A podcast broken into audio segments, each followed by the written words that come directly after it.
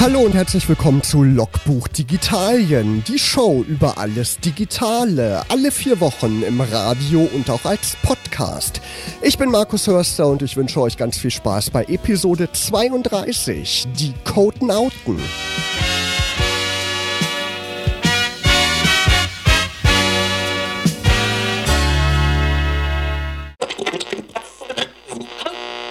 Heute bin ich mal alleine im Studio. Christian ist heute nicht da, aber ganz alleine bin ich natürlich auch nicht, denn ich habe zwei tolle Gäste heute Abend.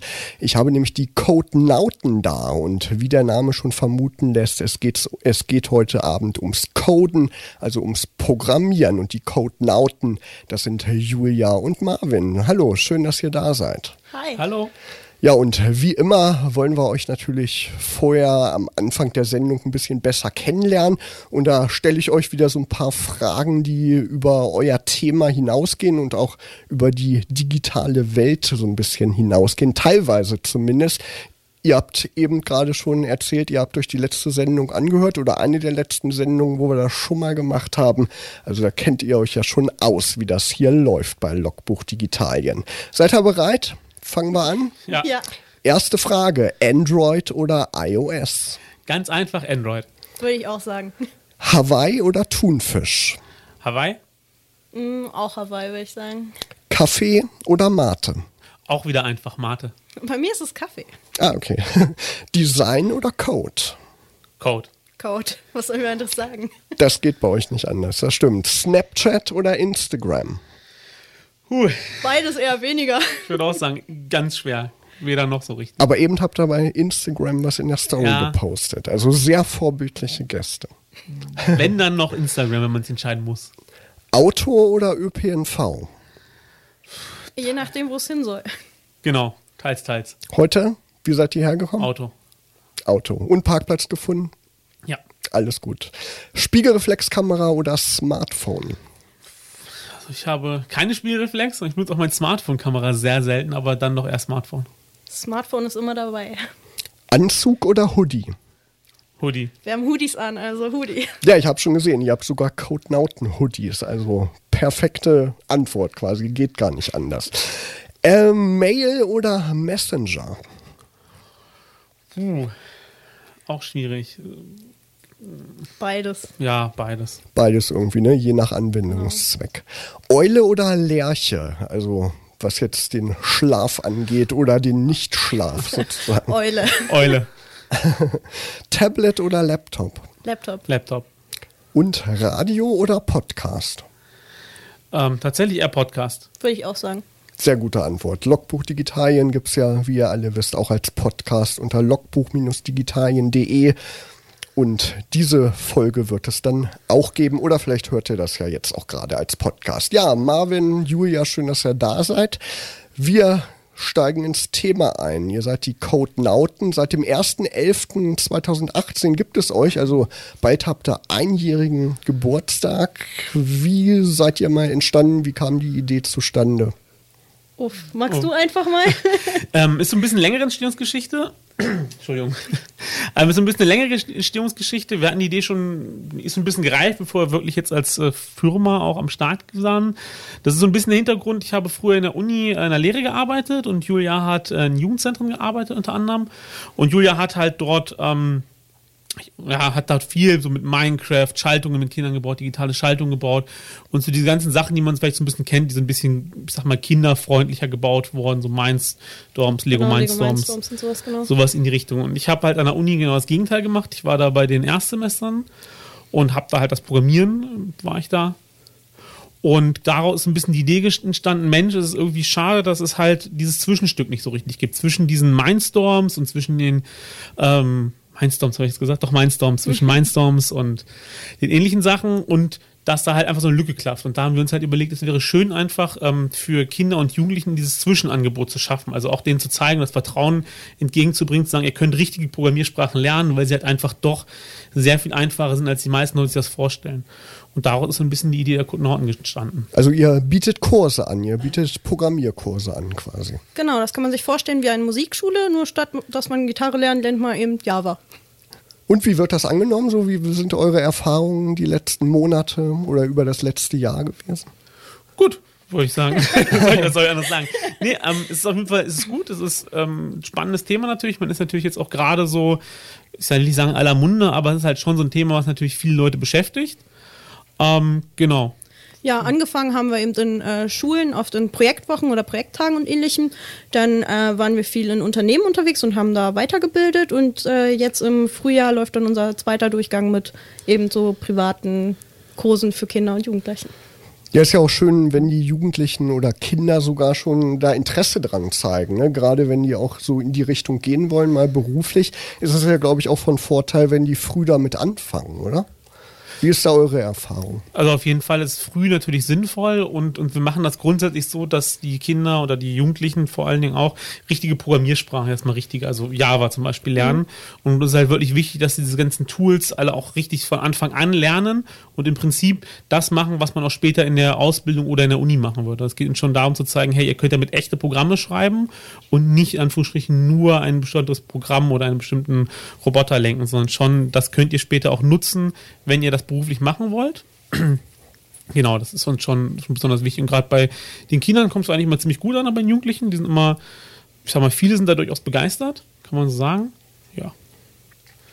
Wie ist der Name überhaupt entstanden? Code Nauten. Das ist ja so ein Kunstwort, da steckt ja Astronaut auch drin. Wie seid ihr auf die Idee gekommen? Tatsächlich sind wir einfach privat Astrofans. ja, dadurch einfach. Ja, also wir interessieren halt für Raumfahrt und gleichzeitig hat es einfach ganz gut gepasst, das Aufbruch ja, zu neuen äh, Ufern mit Code zusammen kombiniert. Dann ist das irgendwie so, so entstanden. Die immer auf der Suche sind nach neuen Technologien und so weiter, ne? wie das so in der digitalen Welt ist, in Digitalien. Genau. Zusätzlich ähm, ist unser Konzept auch ein bisschen so Pfadfindermäßig aufgebaut und wir dachten halt auch an so ein äh, Astronautencamp und ähnliches, dass man halt verschiedene Ziele und verschiedene Bandages und äh, Sticker und so sammeln kann, wenn man gewisse Aufgaben eben erfüllt hat. Beheimatet seid ihr im Trafo-Hub. Das ist in den Wiechmannhallen, wurde auch letztes Jahr eröffnet hier in Braunschweig. Was ist das Trafo-Hub? Wie kann man sich das vorstellen? Ah, der Trafo-Hub ist ähm, eine Art Coworking-Space äh, zusammen mit einer Veranstaltungshalle, also beides in einem. Und äh, für uns persönlich ist es wie ein großer Bruder, der uns so an die Hand nimmt und uns eben durch diese ganzen Startup- und Gründungsszene eben durch, ja, durchbegleitet hat. Ja, also vielleicht optisch, für die noch nicht da waren, es ist halt eine alte Industriehalle und die ist halt ein bisschen modern oder die ist modern aufgesetzt worden, also viel mit Stahl, mit Glas, ähm, alles sehr groß, sehr offen. Und man kann halt als junges Unternehmen oder auch als etabliertes Unternehmen, was einfach mal andere Wege gehen möchte, dort ähm, Schreibtische oder Räumlichkeiten mieten und wie gesagt, für uns war es auf jeden Fall wie so ein großer Bruder, wo man sagen kann, hey, man hat einen Ansprechpartner, man hat jemanden, der einen vielleicht einfach mal bei Fragen, ganz allgemeine Fragen, einfach mal unterstützen kann und man sagt, ich wüsste nicht, wen ich sonst fragen soll. Ja, ganz besonders Johanna Hess, falls du zuhörst. Wer ist das? Wer ist Johanna? Johanna ist ähm, quasi der ja, gute Engel der Halle, die wir zu jeder Tages- und Nachtzeit eben äh, ja, fragen können und die uns mit Rat und Tat zur Seite steht. Ja, und ich glaube, ein Vorteil ist auch, dass man da mit anderen Leuten auch in Kontakt kommt, die vielleicht auch was Ähnliches machen und dann entstehen wieder neue Projekte, neue Ideen. Oder habt ihr da in der Richtung schon Erfahrungen mhm. gemacht? Auf jeden Fall. Also das, das finde ich, also ich persönlich finde das besonders gut, auch wenn ich jetzt wenn ich so eine Lobhymne mache, aber ähm, es ist halt so, dass da nicht nur Startups, sag ich mal, auf gut Deutsch oder Existenzgründer sitzen, sondern sitzen halt auch etablierte Unternehmen.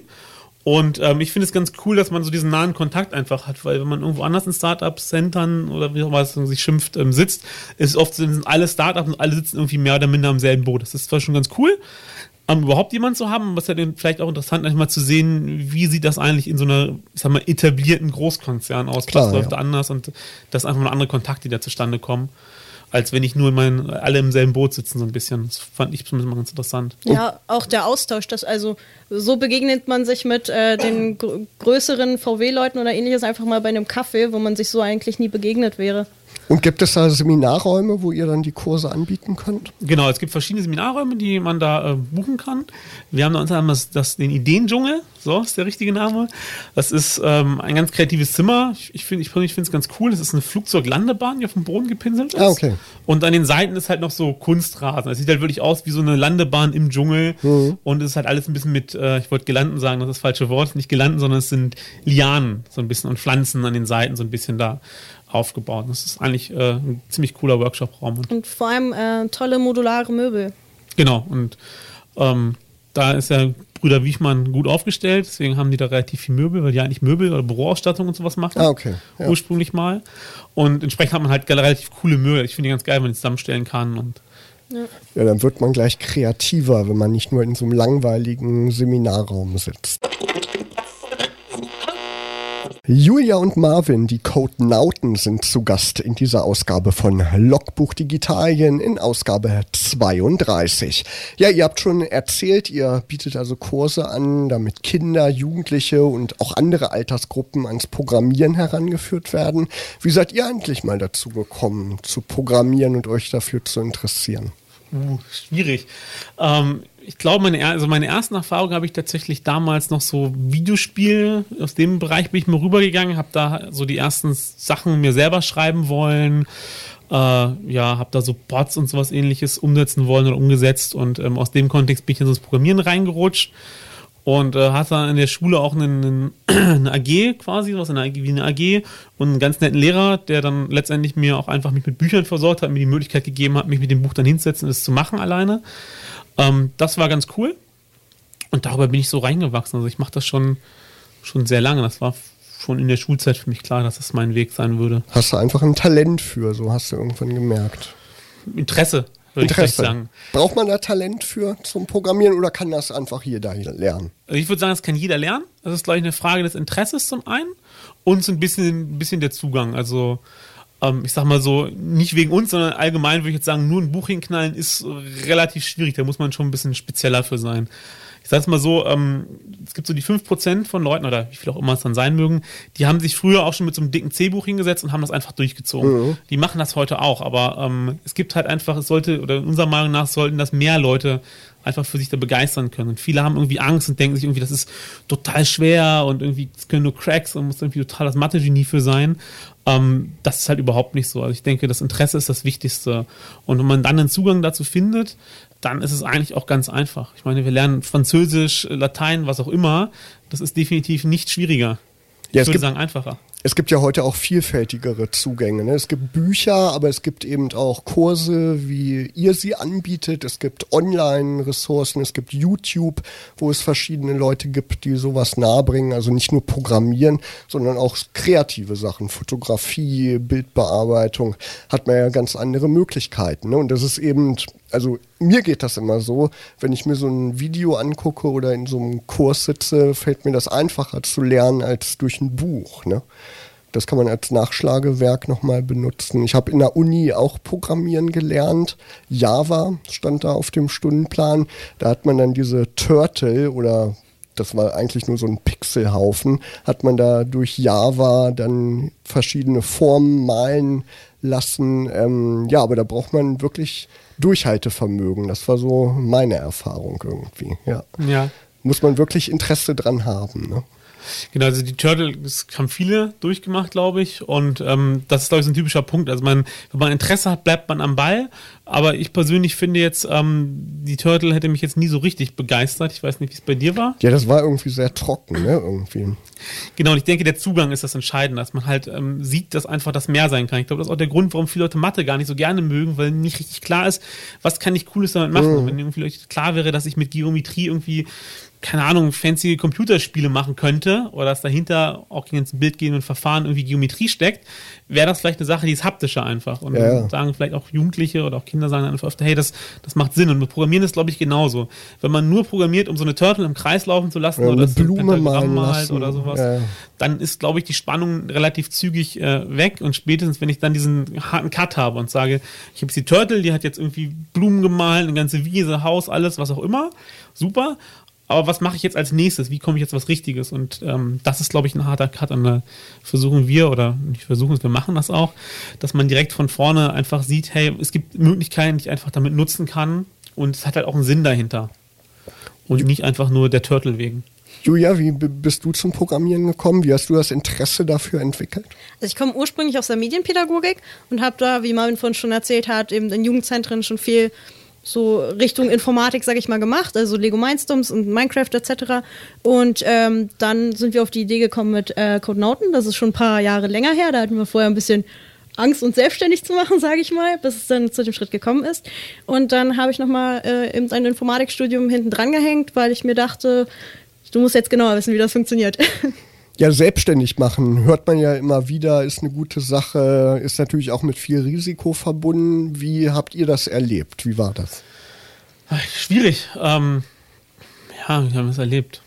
Es ist auf jeden Fall erstmal nicht nur unbedingt so ein Schritt, sondern man muss halt auch so ein bisschen wissen, wo es hingeht. Man hat zu Anfang einfach, wenn man so aus der Uni rausfällt oder auch ähm, noch nicht aus der Uni rausgefallen ist, hat man noch gar nicht so eine richtige Idee, in welche Richtung das mit der Selbstständigkeit gehen kann. Es gibt, glaube ich, ganz viele kleine Schritte und ganz viele kleine Probleme.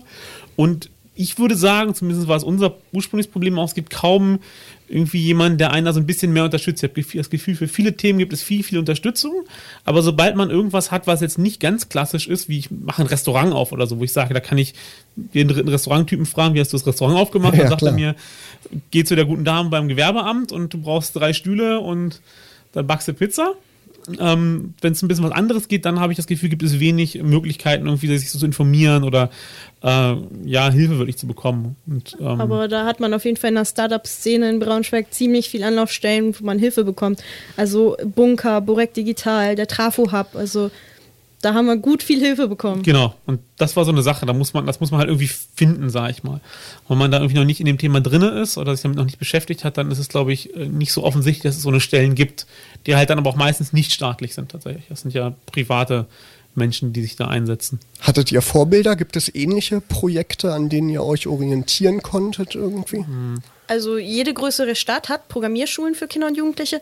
Da geht es aber in erster Linie eben um äh, diese Kinderprogrammiersprachen und Lego Mindstorms etc. Okay. Dass wir so echte Programmiersprachen mit äh, Kindern ab elf Jahren schon machen, ähm, gibt es nicht so häufig. Also ja. da haben wir nicht so ein direktes Vorbild.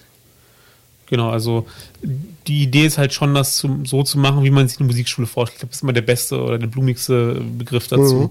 Das war einfach, da ist es ja selber auch, ich möchte gerne etwas lernen und ich gehe hin und lerne es in Anführungsstrichen von Profis. Ja. So ein Stück weit. Das ist so vielleicht das, wenn man Orientierung sucht, dass man es am ehesten daran vergleichen kann. Macht ihr das inzwischen hauptberuflich oder ist das noch so eine Nebentätigkeit für euch? Ähm, inzwischen ist es hauptberuflich bei uns. Genau, angefangen haben wir es aber aus dem Studium heraus. Ich habe auch mittlerweile meinen Master äh, abgebrochen. Ähm, also klingt so schlecht, aber nein, das ist schon ein guter Weg. Ähm, Haben die größten, ja. Genau. und ähm, es macht einfach Spaß und mittlerweile kommen wir gut über die Runden. Ja.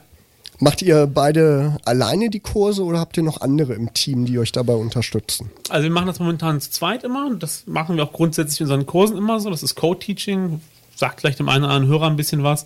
Es einfach darum geht, ähm, wenn ich mich alleine hinstelle, ist es ein bisschen schwierig, bei so einem komplexeren Thema wie Programmieren das gut allen Leuten mitzugeben. Das heißt, wenn ich überlege, irgendwie, es gibt dann Semikolon, das fehlt und dann hängst du fest und du hast einfach keine Ahnung, vielleicht jetzt nicht Semikolon, aber irgendwas anderes und du kommst nicht weiter und alle neun anderen oder alle zehn anderen Leute wollen weiterkommen, ist es einfach schwierig, wenn man dann da nicht relativ zügig gegensteuern kann, sofort sagen kann, hey, guck mal, da war dein Problem, guck mal, warum hat das gelegen und deswegen machen wir halt Code-Teaching. Es gibt noch ein paar andere Konzepte von Code-Teaching, die wir in unseren Kursen machen, aber wir sind halt quasi immer zu zweit. Ähm, wir sind jetzt auf der Prinzip direkt auf der Suche, uns zu vergrößern. Das ist so der nächste Schritt, der bei uns ansteht. Und da sind wir halt jetzt gerade so auf der Suche, haben auch schon so ein paar Leute im Blick, die für uns in Frage kämen, um uns halt als Team mäßig zu vergrößern. Kann man sich bei euch melden, wenn man Interesse hat, euch zu unterstützen? Auf jeden Fall. Klar, super gerne. Wie macht man das am besten? Ne? Einfach unter info.codenauten.io. Genau. Oder vorbeikommen im Trafo habt. Ja, aber wenn es Probleme gibt in so einem Kurs, äh, da müsst ihr ja auch erstmal verstehen, wo liegt überhaupt das Problem. Das ist ja auch gar nicht so einfach. Wenn da einer dann nur steht und so einen Kurs betreut, das stimmt, das kommt dann schnell in Stocken. Ne? Genau. Und deswegen machen wir das halt immer zu zweit, um auch so ein bisschen unterschiedliche Foki legen zu können. Genau, Programmieren ist halt, äh, kann frustrierend sein, das ist ein stetiges Hinfallen und wieder aufstehen. Und um einfach den Frust halt möglichst niedrig zu halten oder ihn gar nicht erst aufkommen zu lassen, sind wir eben zu zweiter. Dass wenn Leute, also ein paar Schüler ein bisschen weiter sind oder ein bisschen zurück sind, dass ähm, sich einer von uns halt einfach um die kümmern kann. Bringen die oft schon Vorkenntnisse eigentlich mit oder sind das oft blutige Anfänger bei euch? Unterschiedlich. Es gibt manchmal Leute, die ähm, Vorkenntnisse haben, unterschiedlich äh, stark. Es ist aber auch oft so, dass wir ähm, gezielt auch Klassen, zum Beispiel haben wir oft auch mit, mit, Klassen gemacht, wo man gezielt wirklich ein breites Spektrum hat, wo quasi maximal eine Person Vorkenntnisse hat. Also es ist schon eigentlich gedacht für blutige Anfänger, aber ähm, die meisten Leute, ähm, glaube ich, sind auch gut bedient, selbst wenn sie schon so ein bisschen Erfahrungen haben, trotzdem nochmal die von Start auf das mitzumachen. Genau, aber an sich, äh, es reichen leichte Englischkenntnisse und dass man äh, mit Maus und Tastatur umgehen kann. Ja, genau. auf, auf, jeden Fall ein technisches Interesse ist auf jeden Fall da, ne, an digitaler Technik. Ja. Das muss, glaube ich, sein. Wir haben schon viel gesprochen über das Programmieren und das über das Programmieren lernen. Warum ist es aus eurer Sicht überhaupt wichtig, dass jeder so ein paar Grundkenntnisse mitbringen sollte, wie man programmiert? Hm. Also ich, ich denke mal, die meisten, die zuhören, werden wahrscheinlich übereinstimmen, dass sie sagen, hey, ähm, Programmieren oder generell digitale Themen werden immer wichtiger für unsere Gesellschaft. Und es geht, glaube ich, das ist ein guter Vergleich mit dem Ottomotor. Wenn wir in der Schule in Physik, hat jeder Physik als Pflichtfach, man muss das machen und irgendwann kommt auch ein Ottomotor dran. jedem wird irgendwie erklärt, da sind irgendwie Kolben und dann explodieren da Dinge und irgendwie treibt es diese Fahrzeuge die ganze Zeit hier rumfahren an. Und ich glaube, das ist ein ganz guter Vergleich, weil ich glaube, also ich könnte keinen Ottomotor zusammenbauen. Ich weiß nicht, wie es bei euch ausschaut. Ja. Ich auch nicht, nee. Genau. Und ähm, das ist, glaube ich, der gute Bereich. Aber trotzdem weiß jeder von uns, warum diese Blechkisten von der Tür sich irgendwie von A nach B bewegen können. Und so ähnlich ist mit Programmieren auch. Wir benutzen im Alltag quasi permanent Computer, vom Handy, Laptop, das Radio ist inzwischen digitalisiert. Ähm, und gleichzeitig können wir das kaum benutzen. Und da denken wir, es ist halt auch notwendig, so ein Mindestmaß einfach an Verständnis dafür zu haben. Nicht jeder muss Programmierer werden und nicht jeder muss irgendwie jetzt Software entwickeln in seiner Freizeit oder in seinem Berufsleben, aber diese Grundsätze zu verstehen. Genauso wie jeder versteht, warum so ein Ottomotor das grundsätzlich funktioniert. Sollte halt auch jeder in unserer Meinung nach Programmieren verstehen. Ja, ich finde auch die Geräte, gerade Smartphones, aber auch Computer, wenn man moderne Betriebssysteme sich anguckt, wie Windows 10 oder so, das ist wie so eine Blackbox mittlerweile. Braucht man gar nicht mehr viel machen. Früher, so in den 90ern, wenn man Windows 95 oder 98 mal wieder frisch installieren musste, da musste man so viel irgendwie per Hand machen und auch ein technisches Verständnis mitbringen. Das ist heute ja überhaupt gar nicht mehr notwendig. Ne? Das ist, glaube ich, auch so ein Faktor, der die Leute so ein bisschen wegtreibt von dieser Pflicht, überhaupt so Technik verstehen zu müssen, oder? Genau, mhm. früher hat man sich auch als Kind oder Jugendlicher seinen Computer selbst zusammengebaut. Mittlerweile ist das alles so verödet und verschweißt und verklebt, dass man da gar nicht mehr drankommt. Das genau. ist quasi wie schwarze Magie. Genau, also wenn man sich ein Tablet vorstellt, ist einfach zugeklebt, fertig. Da ist nichts mit irgendwie aufbauen und ja, was austauschen oder ich habe nochmal günstig was geschossen, ähm, um seinen Rechner da irgendwie zu, aufzurüsten. Und ähm, wir möchten uns halt so ein bisschen die schwarze Magie entmystifizieren und zu zeigen, hey, das ist wichtig, dass ihr versteht, was da nicht hinter passiert, hinter dem Bildschirm. Und das ist nicht so ein Ding und ich touch darauf rum und fertig ist. Das wird bei vielen so verkauft, in Anführungsstrichen. Bei vielen wird es jetzt einfach so, nimm das und ganz easy, super zu benutzen.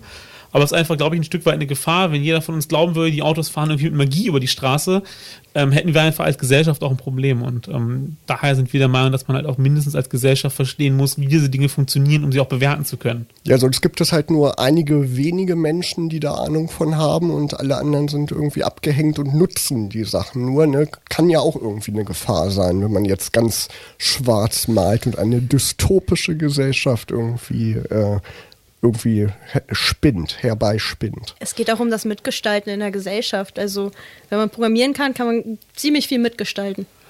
Genau, das, das ist, glaube ich, auch so ein entscheidender Punkt. Wenn man möchte, kann man halt einfach an diesen digitalen Themen mitarbeiten, an Open Source Projekten. Man kann da sich mit ransetzen und kann einfach mitarbeiten und verstehen, wie die ganzen Sachen, die uns den ganzen Tag begleiten, auch funktionieren.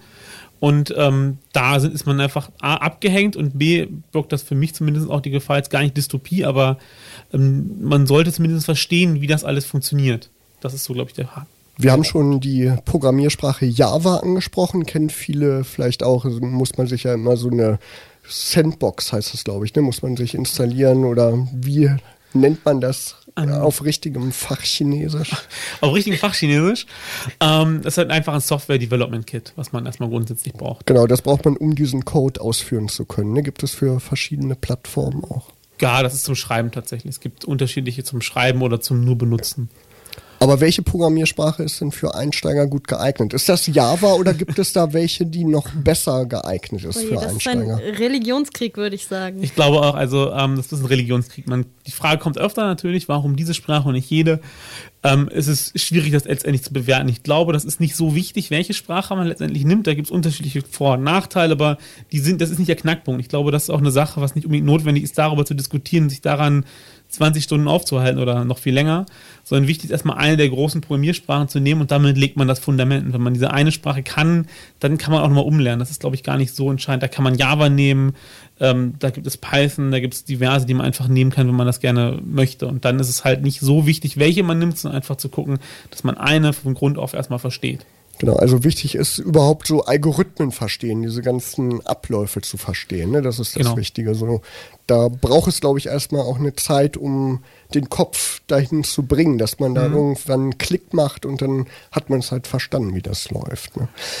Muss man eigentlich, wenn man bei euren Kursen mitmacht, einen Rechner mitbringen oder habt ihr da Rechner, die man nutzen kann? Das haben wir alles da. Habt ihr alles da? voll ausgerüstet. Ah, sehr gut. Okay.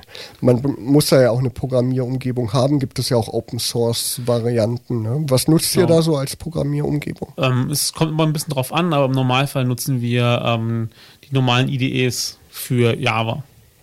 Wir haben noch so eine abgespeckte Version für die jüngeren Kinder. Ähm, genau. Ist aber vom Prinzip große Werke. Wir haben auch zum Beispiel für andere Kurse, weil manchmal Kurse in Unternehmen geben, dann machen wir viel mit Online-Plattformen, wo man wirklich sagen kann, okay, du brauchst wirklich nur einen Browser und der Rest läuft im Browser. Das ist äh, das Wichtigste. Inwieweit unterscheiden sich die Kurse für die verschiedenen Altersgruppen? Ist das einfach eine andere Herangehensweise? Also momentan haben wir drei Altersgruppen, einmal ab 11 Jahren, einmal ab 14 Jahren und einmal ab 18, wobei ab 18 heißt meistens natürlich Leute irgendwie so Ende 20, Anfang 30. Ja. Ähm, die unterscheiden sich äh, inhaltlich nahezu nicht. Ähm, also wenn es ums Programmieren geht. Ähm, bei den jugendlichen Kursen ab 14 gehen wir aber ein bisschen mehr Richtung Berufsbildung und erzählen so, was es gibt, was möglich ist, etc. Und ab nächstem Jahr werden wir auch ab sieben Jahren Kurse anbieten. Ah, okay, die ganz Und- kleinen dann. Genau, und auch äh, Game Developer Kurse. Ah, okay. Also für viele dann auch interessant, gerade die so im Gamer-Bereich unterwegs sind. Genau, also das ist natürlich äh, für viele Jugendliche einfach ein ziehender Punkt, wo sie sagen, hey, Games finde ich cool. Und ähm, darüber auch einen Einstieg zu finden, einfach als Thematik nochmal zu sagen, hey, ähm, das ist was für euch, da könnt ihr einfach euch wiederfinden, ein Stück weit. Und das ist dann schon so ein Zugpferd, um dann, sag ich mal, nicht eine Turtle zu machen, sondern vielleicht was Schöneres, möchte ich glatt behaupten. Umsonst ist das Ganze natürlich nicht, sonst wär- wärt ihr kein Start-up. Ähm, was muss man da preislich rechnen? Was kostet so ein Kurs bei euch? Genau, wir haben, also ein Kurs geht immer über zwölf, äh, zwölf Termine und ähm, Ferien und Feiertage setzen halt aus. Ein Termin sind immer 90 Minuten und ein Termin kostet 39,99. Hm, okay. Also die Infos, die findet man auch auf eurer Website und da kann man das wahrscheinlich auch buchen. Ne? Man Genau. kann euch auch anrufen, bestimmt. Genau, also anrufen, E-Mail schreiben, man, man kann sich auch mal treffen, gerade wenn jemand vielleicht ein bisschen schüchterner ist und sagt, Mensch, ich möchte gerne erst mal sehen, mit wem ich mich da jetzt zwölfmal treffen muss, so ungefähr. Und Das hatten wir auch häufiger, also keine Scheu. Genau, also keine Scheu. Es gibt viele, die sagen, oh, kann ich da wirklich schreiben und so und die sind doch viel beschäftigt. Wir machen das einfach gerne. Das ist auch so eine Herzensangelegenheit von uns und ähm, uns ist halt einfach wichtig, dass die Leute sich auch wohlfühlen und auch, wenn man dann sagt, ja, es ist irgendwie, ob das jetzt wirtschaftlich ist, sich persönlich mit einer Person zusammenzusetzen, wahrscheinlich nicht. Wir machen es trotzdem. Also uns ist das schon wichtig zu sagen, dass jemand ein gutes Gefühl hat und auch Ja, weiß, klar. das ist das. Man muss sich halt wohlfühlen. Ne? Ja. Äh, sind bei euch eigentlich mehr männliche oder mehr weibliche Teilnehmer? Gibt es dieses Klischee noch, dass Programmieren eher eine männliche Sache ist? Also ein kleines bisschen mehr Männer sind oder Jungs sind es schon, aber der Frauenanteil ist auf jeden Fall nicht niedrig. Hm. Also ich würde so sagen 40, 60. Ja. Okay, das ist ja relativ hoch. Ne? Das ist doch schön. Ja. Ihr habt auch ein Programmierkartenspiel, habe ich gelesen. Was hat es denn damit auf sich? Okay. Ähm, damit hat es ja eigentlich ganz witzige Geschichte. Das ist ein, ähm, ein Kartenspiel, wo man so ein bisschen Syntax lesen lernt. Also in dem Fall von Java. Das heißt also, man hat einzelne Karten, die legen sich wie so ein Brett zusammen. Also an sich hat man keine Karten auf Wand, sondern es ist ein Brett auf Karten. Und man hat halt Figuren, kleine Astronauten, Koordinaten. Und man kann halt seine Figuren draufstellen und muss dann im Prinzip ähm, diesen Code verstehen, so ein Stück weit. Also das heißt irgendwie, wenn du so und so viele Punkte hast, dann passiert das und das. Und das hat alles in Syntax geschrieben. Und das ist so ein Lehrmittel, was wir in unseren Kursen auch benutzt haben oder immer noch benutzen. einfach mal zu vertiefen und so ein bisschen nochmal zu zeigen, hey, beschäftigt euch selbstständig damit. Also es ist ganz schön, weil die Jugendlichen oder die Kinder sich dann wirklich im Kreis stellen und dann, guck mal, nee, nimm doch die Karte und hier, die ist doch viel besser. Und es gibt dann noch ganz viele Feinheiten. Das irgendwie, manchmal ist es dann sinnvoll, erst die eine und dann die andere zu machen und verschiedene Codebausteine zusammenzubauen. Und das war eigentlich eine Sache, die wir in unseren Kursen gemacht haben und irgendwie kam das immer relativ gut auch extern an, sodass wir jetzt uns entschlossen haben, das auch in Clients oder in, ja, in einer normalen Serie zu produzieren. Okay. Also wer Interesse hat, kann sich das mal angucken, kann uns mal eine E-Mail schreiben, nehmen auch schon Vorbestellungen an. Kann man über euch direkt beziehen. Genau, also wir lassen das dann ganz normal produzieren, da gibt es halt kleine Astronauten zu und so weiter und so fort. Und ähm, da sind wir jetzt momentan so dabei, das äh, ja, anzubieten. Ist halt ein bisschen Aufwand gewesen, weil man erstmal einen Produzenten finden Ja, muss klar. und dann braucht man etwas größere Serie. Man kann nicht irgendwie nur 30 Stück bestellen, sondern die wollen gleich ein paar tausend oder tausend haben. Ähm, aber wenn da Interesse besteht, auf jeden Fall einfach mal nachfragen, ist eine schöne Sache. Ja, aber ich glaube, das ist ein guter Ansatz. Erstmal weg vom Bildschirm die Sache zu lernen und sich dann an den Bildschirm zu setzen, ne, damit man so eine Grundlage hat. Ja, das Schöne daran ist, was äh, digital ist, mal analog abzubilden und auch die Diskussionen, ähm, die die Kinder und Jugendlichen halt bei den Karten haben, das ist ziemlich schön anzusehen. Also wir haben es oft schon mit Schulklassen gespielt, wenn man da ganz leicht auch ähm, ein If oder eine Y-Schleife oder ähnliches lernt. Und äh, die Diskussionen einfach, wann bricht jetzt etwas ab und oder wann nicht, wann äh, in welchen Case vom Switch-Case ge- rutscht man jetzt, wie viele Kristalle habe ich noch, wie viele Münzen bekomme ich und so weiter. Das ist ziemlich schön, einfach darüber zu diskutieren. Das ist dann lebendiger, als einfach Frontalunterricht zu haben. Wenn man bei den Codenauten an einem Programmierkurs teilnimmt, da geht man nicht nur mit einem vollen Kopf, also mit einem vollen Kopf voller Programmierkenntnisse, sondern auch mit vollen Händen, denn man bekommt sogar ein Zertifikat bei euch. Genau, also wir haben für verschiedene, wenn ihr auf der Webseite seht, seht ihr das auch, gibt verschiedene Altersstufen, verschiedene aufeinander aufbauende Kurse. Und jeweils für die Kurse haben wir am Haus eigene Zertifikate, was wir zum Beispiel auch noch machen. Danach geht's halt auch darum, wenn jemand, ich sag mal, jetzt bei uns Kurse gemacht hat und möchte danach ähm, seine eigenen Ideen verwirklichen, haben wir auch so ein Code Lab, wo es dann darum geht, dass sich vielleicht Leute als Team zusammenfinden und sagen, hey, ich habe jetzt eine Idee, ich möchte irgendwie eine App schreiben oder ähnliches und wo wir dann keinen kein Bildung in dem Sinne machen, sondern wo wir dann wirklich sagen, eher unterstützend sind, wo man sagen, hey, wie kriegt ihr das hin, dass irgendwie Tim und Tom nächste Woche zusammenkommen und ihr Code greift ineinander und das funktioniert alles und das äh, fällt nicht auseinander.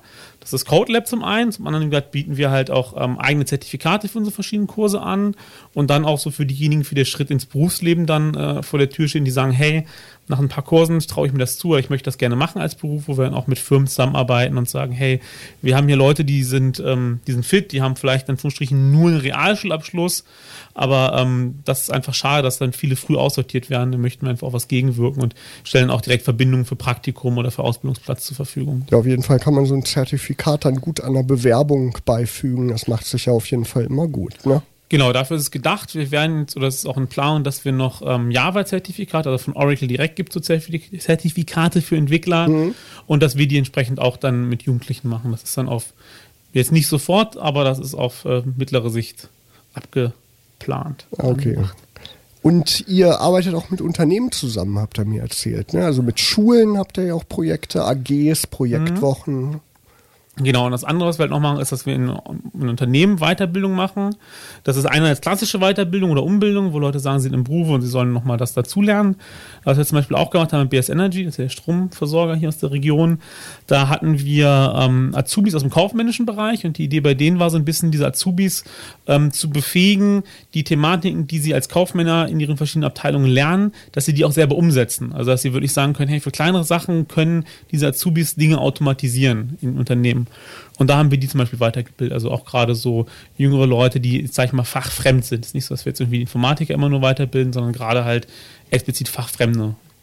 Wenn man euch mal kennenlernen möchte, da plant ihr für Dezember auch etwas ganz Besonderes, nämlich einen Tag der offenen Tür bei den Codenauten. Ganz genau, das äh, Datum steht noch nicht ganz fest. Da könnt ihr aber gerne jederzeit auf unsere Website gucken oder uns anrufen. Und wir freuen uns schon darauf, euch kennenzulernen. Genau, ihr könnt auch eine E-Mail da lassen, wenn ihr sagt, hey, ich habe Interesse daran, ähm, dann können wir euch einfach eine E-Mail zukommen lassen, sobald das Datum fix ist. Genau, kann man auf jeden Fall mal reinschnuppern bei euch und mal gucken, wie es bei euch so ist. Vielen Dank, dass ihr da wart. Ihr findet die Codenauten unter codenauten.io, meine ich, ne? Ist die URL, ein bisschen ungewöhnliche URL, aber die merkt man sich natürlich auch gut. Ihr seid bei Facebook und bei Instagram natürlich auch aktiv und bei Twitter auch, weiß ich gerade Nee. nicht. Auch nicht bei Snapchat? Auch nicht bei Snapchat, okay, aber ihr seid auf jeden Fall im Netz vertreten. Ja, und Logbuch Digitalien wäre nicht Logbuch Digitalien ohne die App-Tipps. Und Marvin, du hast auch einen App-Tipp dabei. Genau, ähm, das ist der Riot Messenger, beziehungsweise das Matrix-Protokoll, auf dem das basiert. Die Idee ist, also im Prinzip ist das wie ein normaler Messenger, wie WhatsApp auch. Kann man jetzt App runterladen aus dem Rechner, im Browser, was auch immer man möchte. Und die Idee ist dabei so ein bisschen, dass es einen größeren Fokus auf Privatsphäre hat. Also wenn man sich WhatsApp oder nichts vorstellt, dann läuft das ja alles über WhatsApp als zentralen Server. Und da liegen halt auch, wenn die Sachen verschlüsselt sind, trotzdem eure Metadaten und ihr wisst halt, hey, irgendwie WhatsApp kann gucken, mit wem ich geschrieben habe. Und die Idee bei Matrix ist das so ein bisschen zu umgehen. Das heißt also, wir wissen wie E-Mail. Jeder kann seinen eigenen Matrix-Server aufbauen. Jedes Unternehmen kann seinen eigenen Matrix-Server aufbauen, kann dann intern, quasi solange man intern nur schreibt, bleibt es auf seinem eigenen Server und schreibe ich dann irgendwie mit dem Okerwelle-Server, dann sind nur der Codenau und der Okerwelle-Server im Kontakt und der Rest weiß nicht, dass wir miteinander schreiben. Ähm, genau. Das, das ist eine so gute ein Idee. Und äh, wo kann man die App bekommen? Ähm, man kann unter riot.im gucken, IM für Instant Messenger. Die sind, das ist so die das Konsortium, die Firma, die so ein bisschen die Hand da drauf hat. Aber ihr könnt auch einfach, das Open Source, also wer Lust hat mitzuentwickeln, kann sich äh, auf GitHub einfach mal das Projekt raussuchen und kann da mitentwickeln. Also ihr könnt dann eigentlich was runterladen für einen Server oder einen Client für verschiedene Systeme. Und auch unser guter Marvin äh, programmiert daran mit. Ja, okay. Genau. Ja.